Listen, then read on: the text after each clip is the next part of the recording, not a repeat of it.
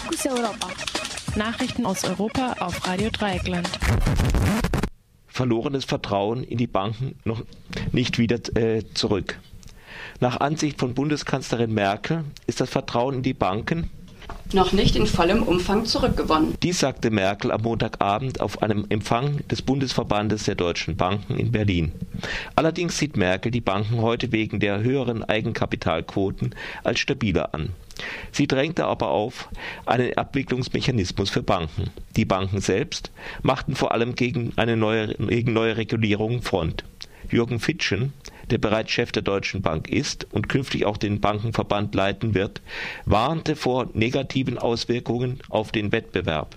Ansonsten läuft Europa Gefahr, dass andere sich sehr viel besser positionieren, warnte der Banker eindringlich.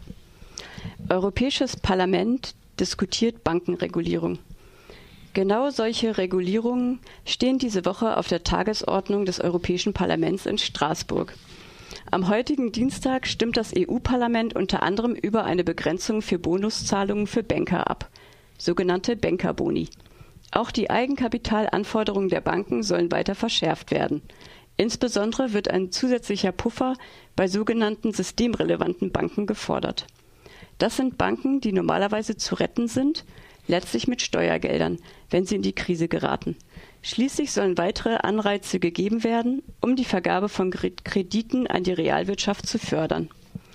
Zumindest bei den Bankerboni sind die diskutierten Grenzen nicht sehr ehrgeizig. Demnach sollte ein Bonus nicht höher als ein Jahresgehalt ausfallen oder allenfalls doppelt so hoch, wenn eine breite Mehrheit der Aktionäre zustimmt. Istanbuler Künstler kämpfen für Erhalt des historischen Emek-Kinos. Istanbuls historisches Emek Filmtheater, einst das Herzstück für das Filmfestival der Stadt, soll einem Shoppingcenter weichen. Asla. Nie und nimmer, meinen Istanbuler Künstler und Cineasten. Für Aziza Tan, die Direktorin des Istanbuler Filmfestivals, ist das Emek ein Symbol für den türkischen Film schlechthin. Es gebe nichts, was ersetzen könne. Damit spielt sie auch auf den Vorschlag an, im vierten Stock des neuen Shopping Centers wieder ein Emek Filmtheater einzurichten. Das Emek wurde 1924 gegründet, fast gleichzeitig mit der türkischen Republik und steht damit auch als Symbol für die Kultur der laizistischen Republik, insbesondere in ihrer linken Ausprägung. Mit 875 Plätzen war das Emek auch wohl das größte Filmtheater der Türkei und daher wichtig für das Filmfestival. Die Chancen zum Erhalt des Emek stehen indessen schlecht. Im Dezember haben die Bewahrer des Emek ein Gerichtsverfahren verloren. Die Polizei hat den Versuch einer Besetzung mit Schwaden von Tränengas verhindert. Unter den Demonstranten hatte sich auch der berühmte griechische Filmemacher Costa Gavras befunden. Münchner Richter sieht Mitschuld der eigenen Pressestelle beim gescheiterten Beginn des NSU-Verfahrens.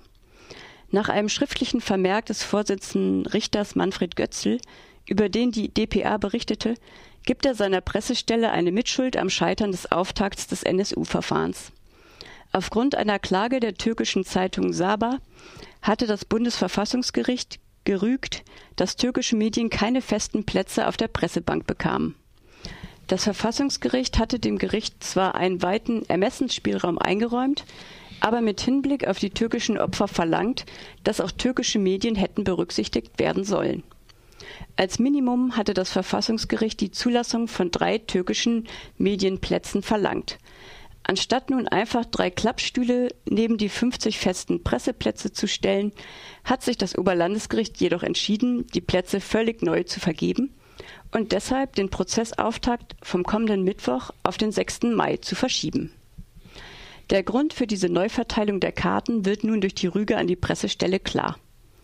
Das Verfassungsgericht hatte in seiner Eilentscheidung indirekt auch auf, auch auf weitere Probleme des Vergabeverfahrens hingewiesen.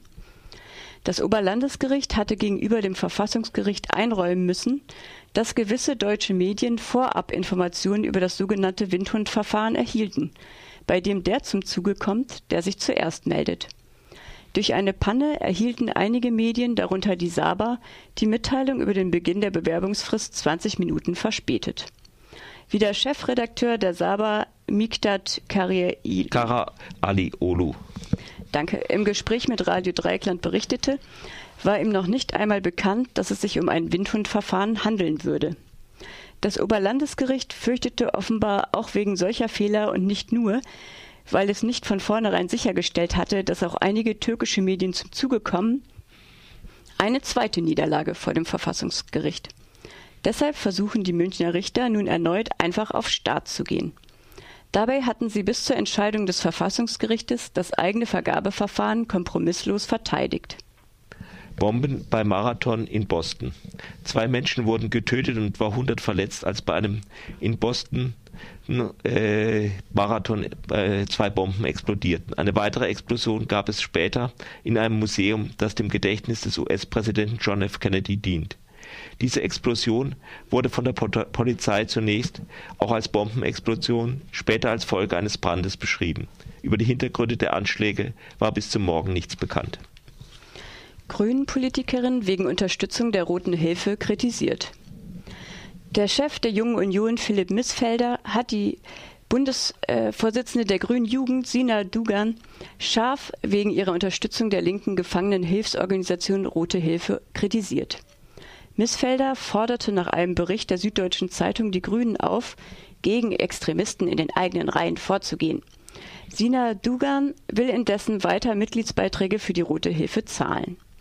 Sie distanzierte sich aber von Statements der Roten Hilfe, in denen sie Ziele und Methoden der RAF, der RAF, unterstütze. Auf der Webseite der Roten Hilfe ist etwa zu lesen, dass die RAF dafür stand, Aufrichtigkeit, Mut und Hoffnung auch unter schwierigen Bedingungen zu agieren. Das waren die Fokus Europa Nachrichten von Dienstag, dem 16. April 2013. Fokus Europa. Nachrichten aus Europa auf Radio Dreieckland.